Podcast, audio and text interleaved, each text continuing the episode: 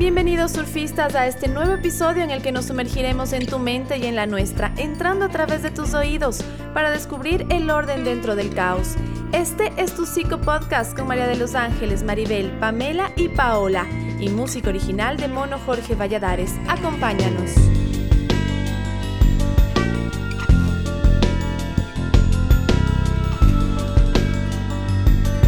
Surfistas del Caos. Bienvenidos al episodio cero de nuestro podcast. Yo soy Maribel y seguramente muchos de ustedes escuchan habitualmente podcasts, para otros puede ser que sea la primera vez que escuchan uno. Personalmente esta es la segunda vez que voy a hacer un podcast, el primero era de música y me venía mucho la pregunta, ¿qué, mismo es esto de podcast? ¿Qué, ¿Qué es esto? La forma más corta de explicarlo es decir que es parecido a un programa de radio, pero que se hace independientemente y que tú lo puedes escuchar cuando quieras, de donde quieras, por internet.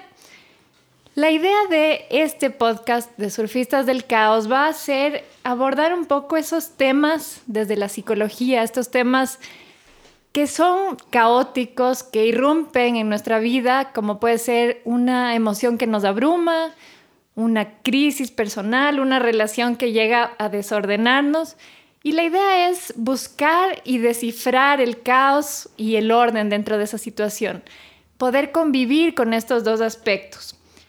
La idea de que se llame surfistas del caos tiene que ver con esta noción de que tú no puedes hacer nada cuando llega la ola. La ola llega y te revuelca, pero sí puedes aprender a surfearla. Entonces eso va a ser nuestro enfoque y somos cuatro psicólogas muy distintas por ejemplo, está Pame, que es neuropsicóloga, está Pao, que sobre todo es experta en parejas, está María de los Ángeles, que hace psicodrama con grupos, y yo, que trabajo principalmente con hipnosis. Entonces vamos a tratar de dar siempre cuatro miradas de cada tema. Y me encantó una entrevista que escuché hace poco de Jordan Peterson. Él es un profesor de psicología y él decía que justamente en Hawái esto de los surfistas es algo visto como algo sagrado, porque el surfista desde la antigüedad era alguien que encarna físicamente el estar con un pie en el caos y un pie en el orden. Y esto tiene mucho que ver con lo que nosotras hacemos día a día en la terapia, pero también en nuestra vida personal. Así que esta es la idea que les queríamos transmitir. Hola, buenas tardes, buenos días, buenas noches, depende del horario en que nos estén escuchando. Yo soy María de los Ángeles. Eh, como aquí en este podcast vamos a hablar un poco de lo que es el caos, nos parecía también interesante poder empezar este programa eh, compartiendo de dónde surge esta palabra caos, ¿no? Y nos pareció importante cuando preparábamos todo esto, mirar también eh, nuestros propios caos, nuestras propias situaciones que de alguna manera nos llevaron a surfear, digamos, esta ola. Eh, soy sincera y en mi experiencia personal me costó mucho tiempo poder aprender a medio, medio surfear, ¿no es cierto? Porque el caos es una cosa que que en realidad, aunque parezca natural, aunque todas las cuatro aquí sabemos que y, atendemos y acompañamos procesos de, caos con personas o con grupos, y, parecería totalmente normal, en realidad no es tan normal como parece. O sea, el caos a nosotros nos mueve. Eh, Maribel nos contaba hace un ratito, y dice, es como una ola, pero la ola muchas veces en el mar eh, nos ha revolcado, nos ha puesto tierra en la boca, eh, no nos deja ver por el agua, entonces no es fácil lidiar esto, y menos eh, surfear, digamos, subirte a una tabla y, lanzar en una ola. Yo nunca intenté, no sé si intentaré alguna vez en el mar abierto, pero, pero en la vida uno de mis propósitos sí fue este. Yo lo que quería compartir acerca del caos es que en mi propia vida el caos comenzó en una etapa muy temprana, yo tenía nueve años, tenía una vida plena, tenía mi papá, mi mamá, eh, mis hermanos y hermanas en una familia que éramos muy unidos, muy unidas. Jugaba con muchos primos que vivían alrededor mío en mi, en mi barrio y de repente un día solo recibimos una noticia en la que nos dijo que mi papá se había muerto. ¿no? Y esto para toda la familia se convirtió en un caos. Yo tenía nueve años y realmente no entendí absolutamente nada, ¿no? Pero sin embargo, este fue el inicio de un camino en el que de alguna manera yo, desde niña, comencé a notar que tenía ciertas diferencias eh, en relación a mi propia familia. Nunca se habló del tema. La figura de mi papá quedó vedada totalmente. ¿Por qué? Porque nosotros creíamos que mi mamá sufría tanto que no éramos como dignos de traer este tema para hacer sufrir más a la familia. Eh, con el transcurso del tiempo, em, esta situación traumática, eh, yo he llegado a entender que también sí fue una situación de, mucho caos porque fue una tragedia, una tragedia familiar. Nosotros perdimos a alguien que queríamos mucho.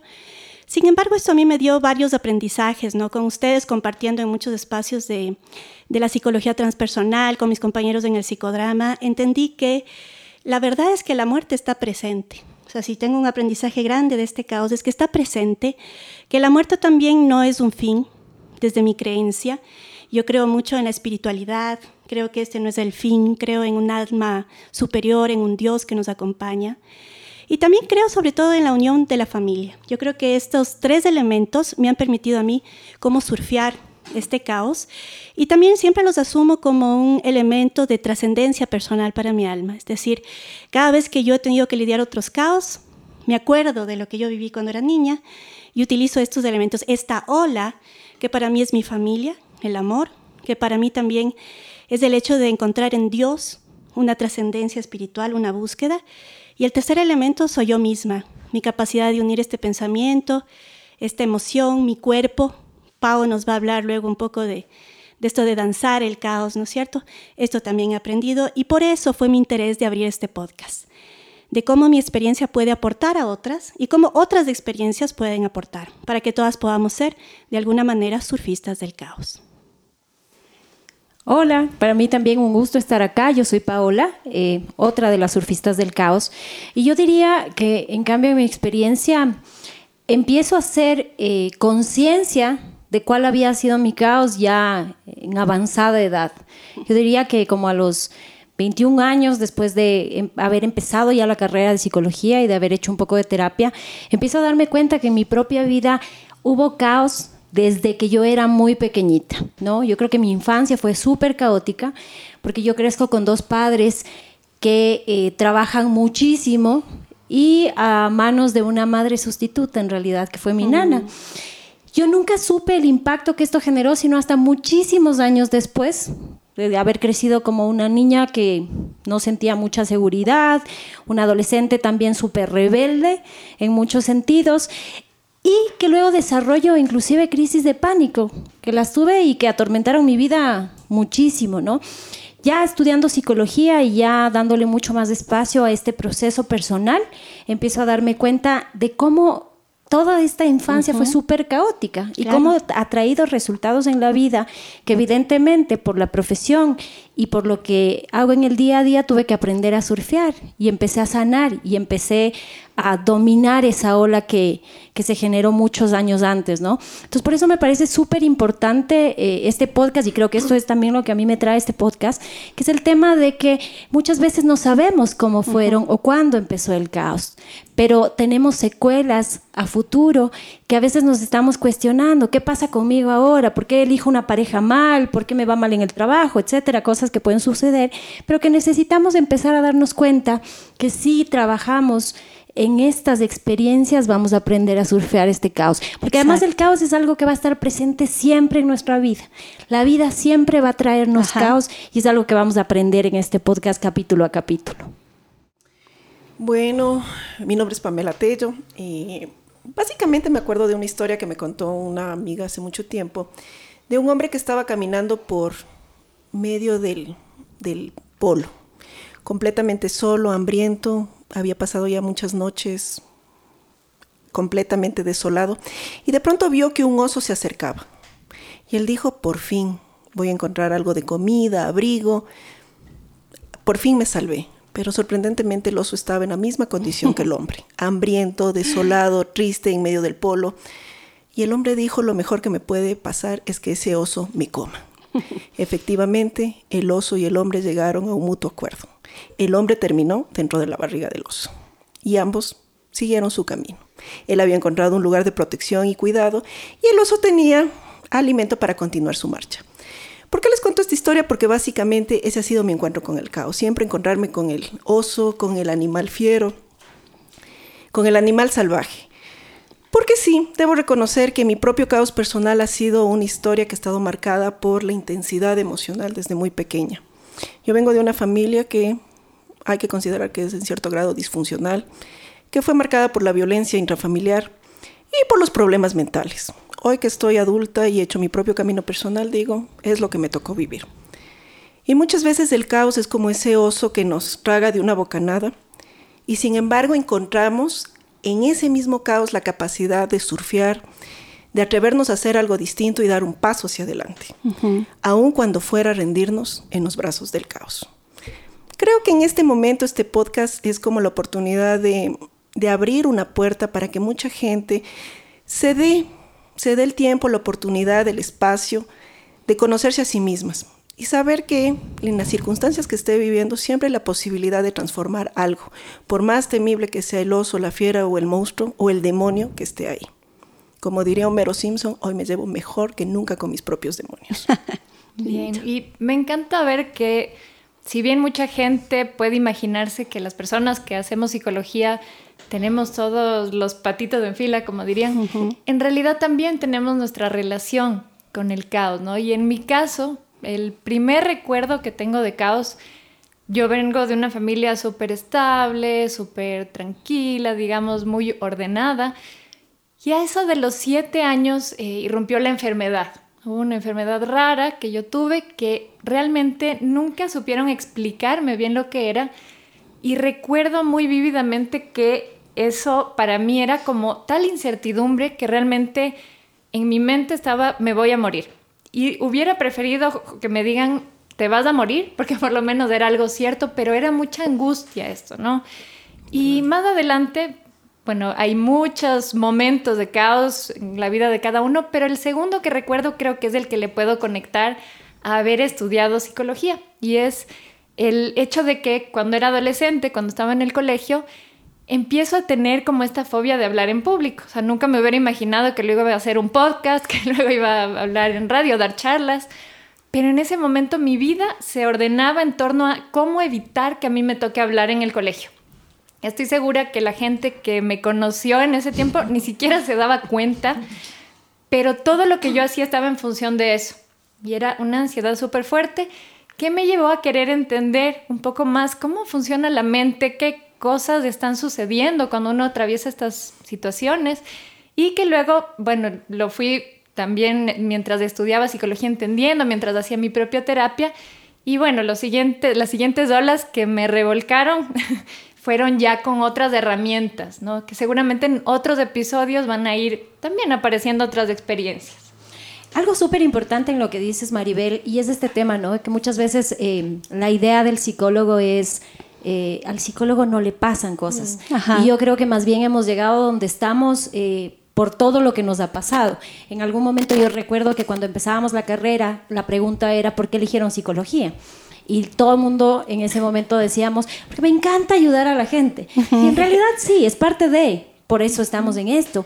Pero no es eso. Yo con el tiempo me di cuenta que mi intención siempre fue llevar salud mental a una familia donde sentía que no había salud mental. Mami, si me escuchas, no te enojes, pero es la realidad.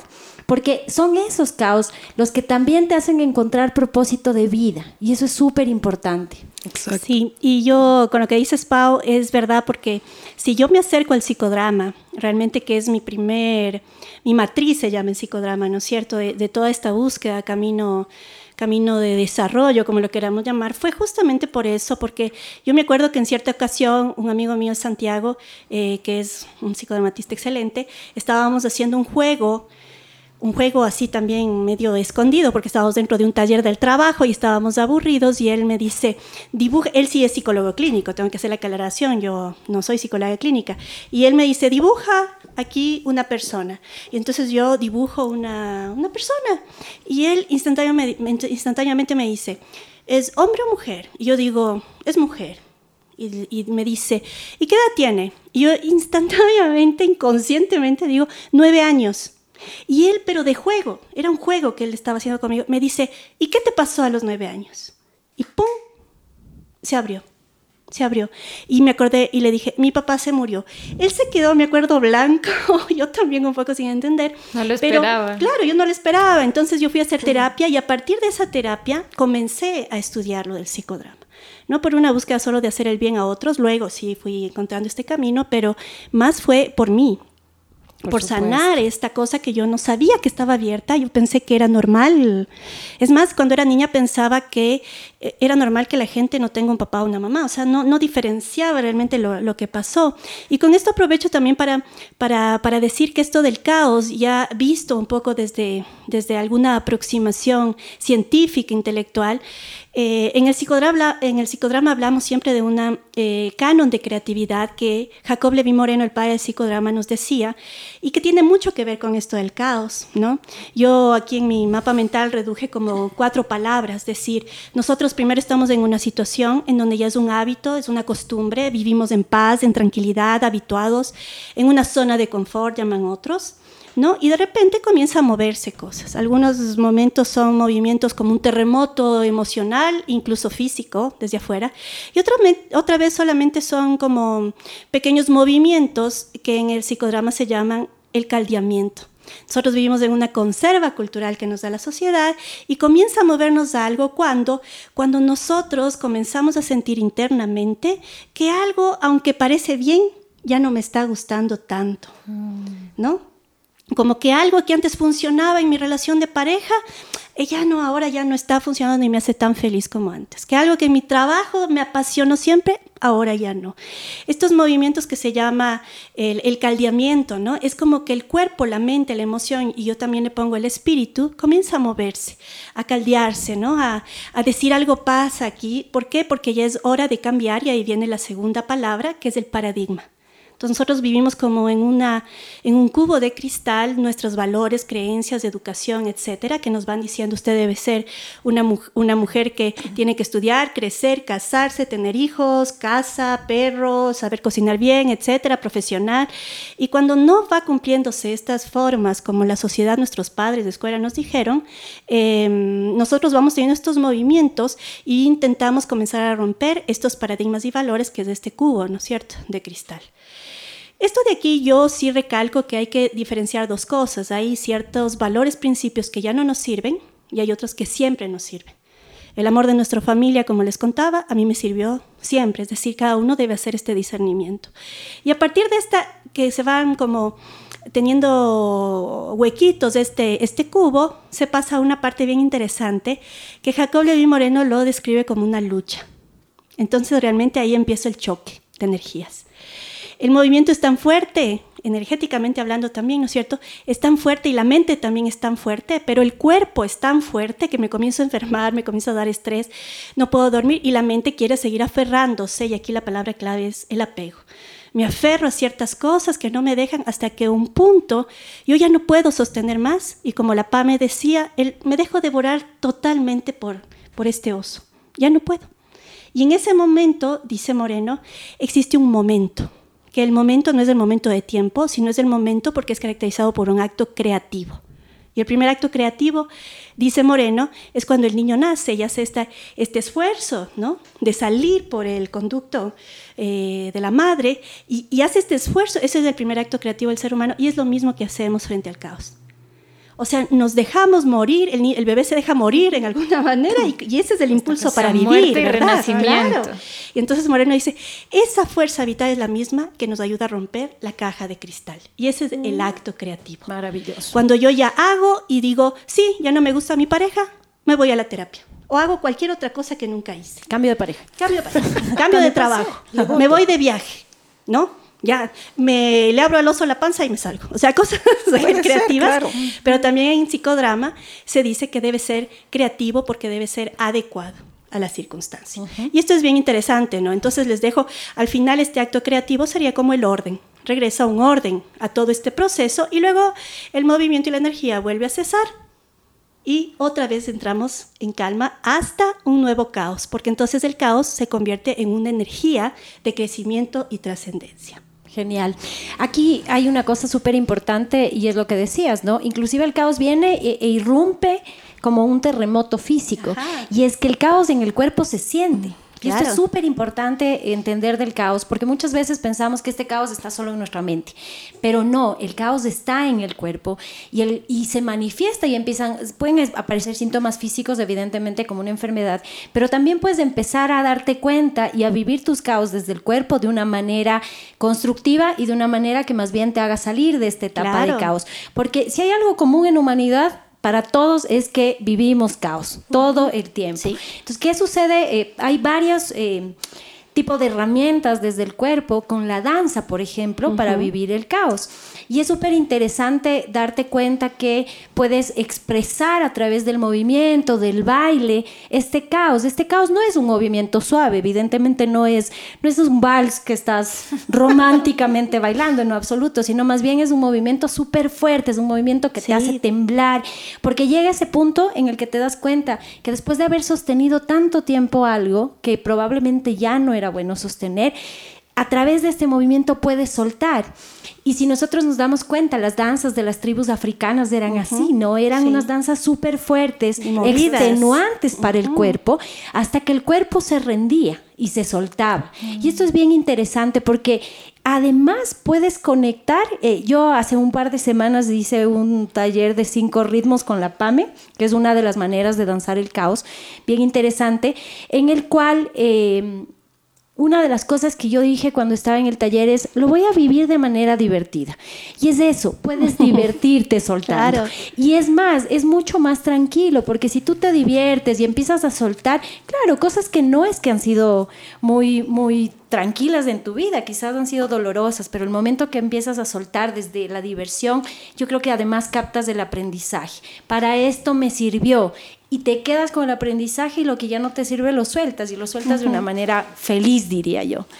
Es que es muy cansado nadar contra corriente. Sí, la verdad. Y es lo que generalmente hacemos cuando estamos en crisis, en caos.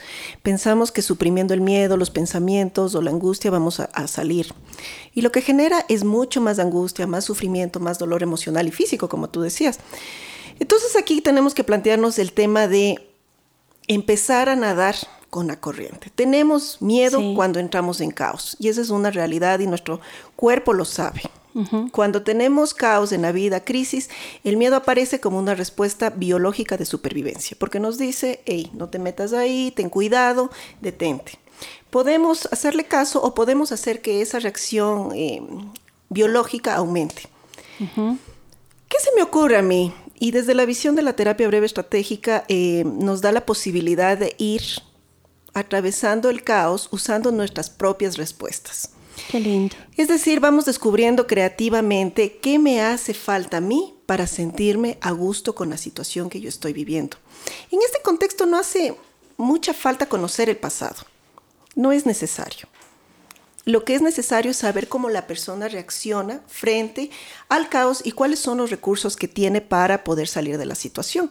Entonces, como decía la Pau, uno es danzando, otro es rompiendo, como decía María de los Ángeles, de estas conservas culturales, y otra es también haciendo un un recorderis de las propias capacidades que tenemos, de los recursos que no los vemos cuando estamos sumergidos en una situación de caos, cuando la ola nos ha arrastrado y nos ha llevado a una situación límite.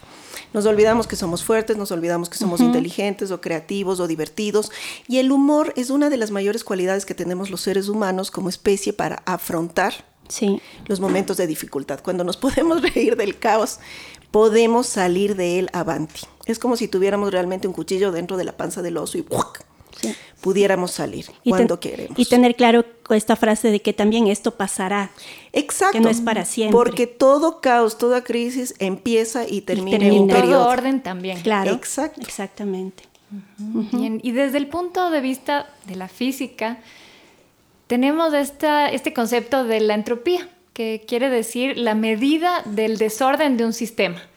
Y hay esta ley universal de que todo tiende a aumentar su caos, ¿no es cierto? Que todo tiende a desordenarse más, todos los sistemas.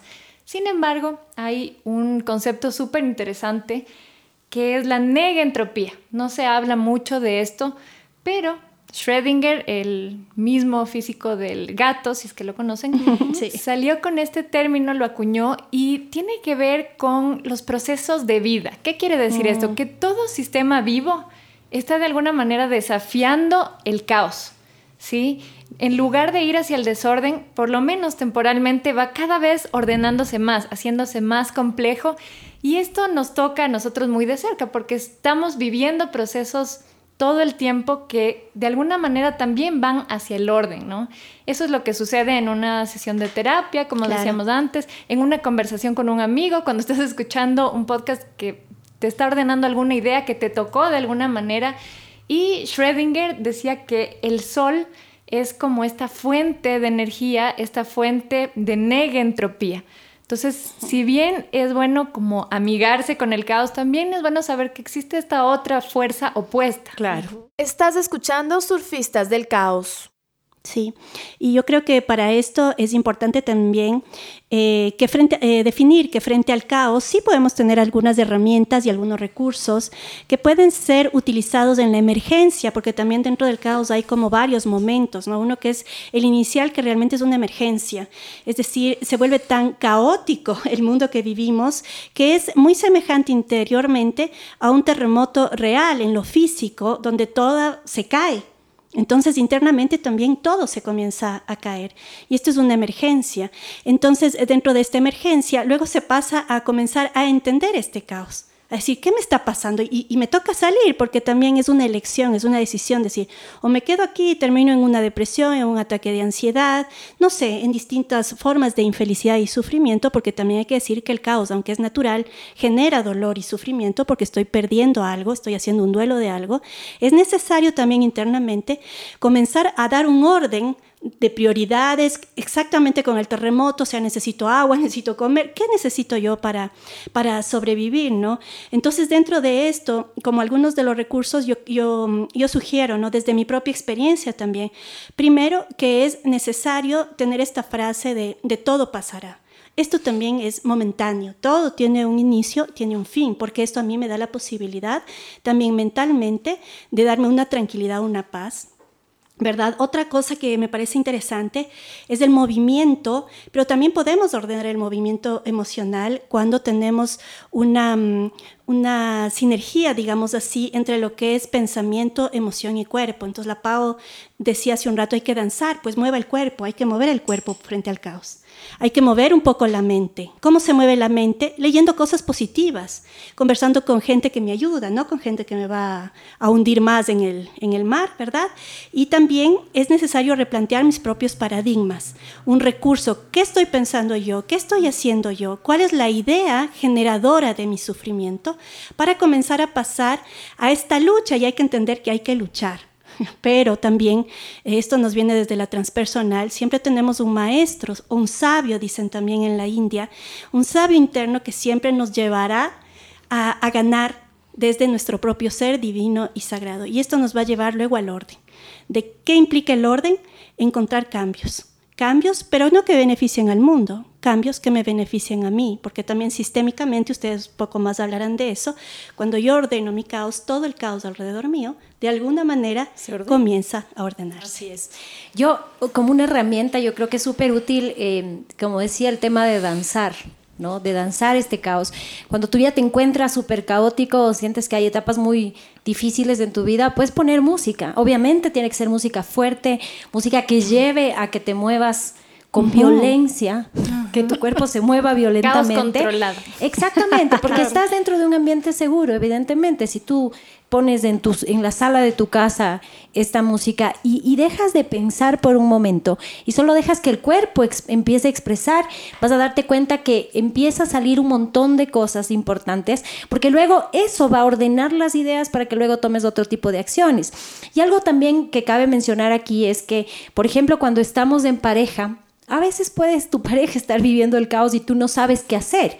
¿Qué haces cuando tu pareja es la que está en caos? Nada dejarle que viva su caos, porque si tú te metes en el caos del otro, puedes salir súper golpeado y más bien puedes salir herido de ese caos. Por eso cuando estás en una dinámica de dos, tienes que respetar el caos del otro, quedarte cerca, evidentemente, porque puede ser que necesite tu ayuda, pero respetar que viva su caos, porque en algún momento va a parar y el momento que para la persona va a estar mucho más receptiva a hablarlo, a conversarlo y a poder procesarlo de otra manera también. Así que no te quedes fuera de esto, pon música y baila el caos. Es una súper buena sugerencia por experiencia propia, lo digo.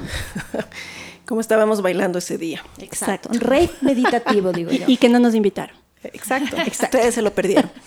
A mí sí me invitaron, no, les dice Solo a mí, qué feo. Entra en caos. Además de bailar el caos, eh, podemos escribir el caos en un diario. Y esto es muy importante. Podemos tener nuestro propio diario eh, del caos personal y tomarnos unos 13, 20, 21 minutos. El tiempo es aleatorio, el que tú quieras. Pero exactamente tiene que ser en el mismo lugar, a la misma hora. Y en ese momento tú vas a dejar de nadar contracorriente y vas a poner tus peores fantasías sobre el caos de la situación que estás viviendo. Si, por ejemplo, tienes problemas con la pareja, pues imagínate la peor situación con tu pareja y escribe y piénsalo y sigue escribiendo. Si tienes miedo, no sé, a volar, imagínate la peor fantasía sobre volar, que el avión se cae, las sacudones, ¿no es cierto, Pau? Yo te vas, aterro. vas escribiendo Yo también. y vas relatando esto porque así la mente se va vaciando y tú puedes ir viendo de qué tamaño y de qué forma y de qué color es tu miedo. Y eso es una gran herramienta. Al final del día puedes tener un diario en que te habla de tus miedos, pero al mismo tiempo están inmersos ahí los recursos que tú necesitas para enfrentar y poder superar ese miedo como si ya tuvieras básicamente tu tabla de surf. Bien, y yo les iba a proponer un ejercicio que pueden hacer en cualquier momento, pero especialmente les invito que en este momento, si tienen alguna emoción que les genera conflicto, que la sienten un poco caótica o que los abruma, hagan este ejercicio en el que, si quieren, pueden, si conocen algún ejercicio de relajación o de meditación, de mindfulness, pueden iniciar así, pero si no lo conocen también, pueden cerrar sus ojos, ponerse en contacto con su cuerpo, pueden empezar a recorrer su cuerpo desde la cabeza hasta los pies en búsqueda de esta emoción, sintiendo en qué parte del cuerpo está alojada. Y en esta ocasión, solo por esta ocasión, les invito a que no luchen con esa emoción, a que no traten de expulsarla, que no traten de sacarla, sino que abran el espacio, que se expandan y que permitan que le den permiso a esta emoción de estar ahí. Una vez que hagan esto, pueden volver a ubicar en su cuerpo esta emoción, reconociendo que ustedes son un algo más grande que esa emoción. Esa emoción está ahí, no nos peleamos con ella, pero hay un yo que la contiene y que es más grande hagan este ejercicio cada vez que sientan una emoción de estas. Y les cuento que con mis pacientes lo que me suele suceder es que cuando dejan de luchar con esa emoción, justo ahí empieza como a aliviarse, sin buscarlo, sin que esa sea la meta. Cuando se expande el espacio, empiezan como a decir, ah, mira, ya, ya no está tan intensa, ya puedo ver qué, mensaje me trae esa emoción y qué, qué es lo que debo hacer en este momento.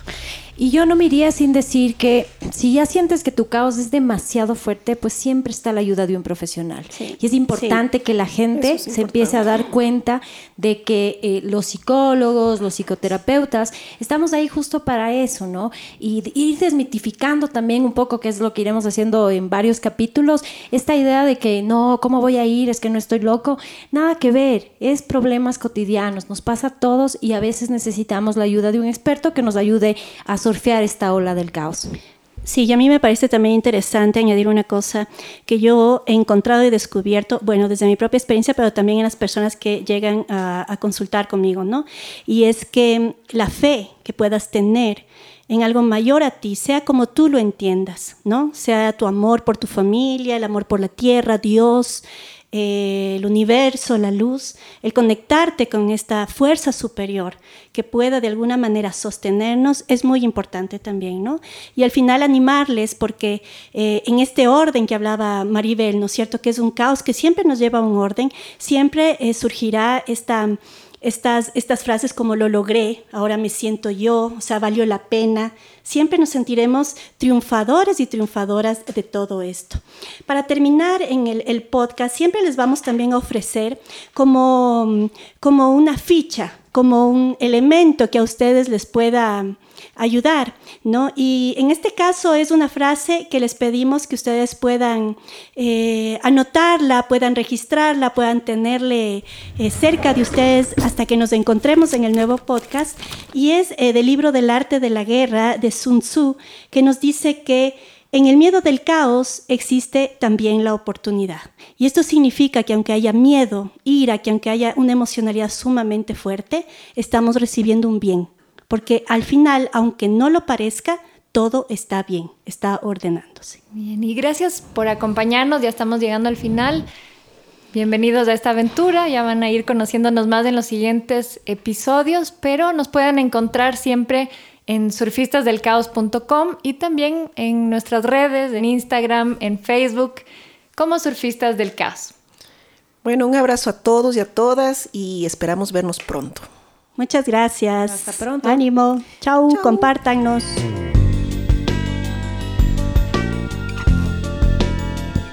Esto fue Surfistas del Caos. Encuéntranos en Instagram y Facebook. Si te gustó, compártelo.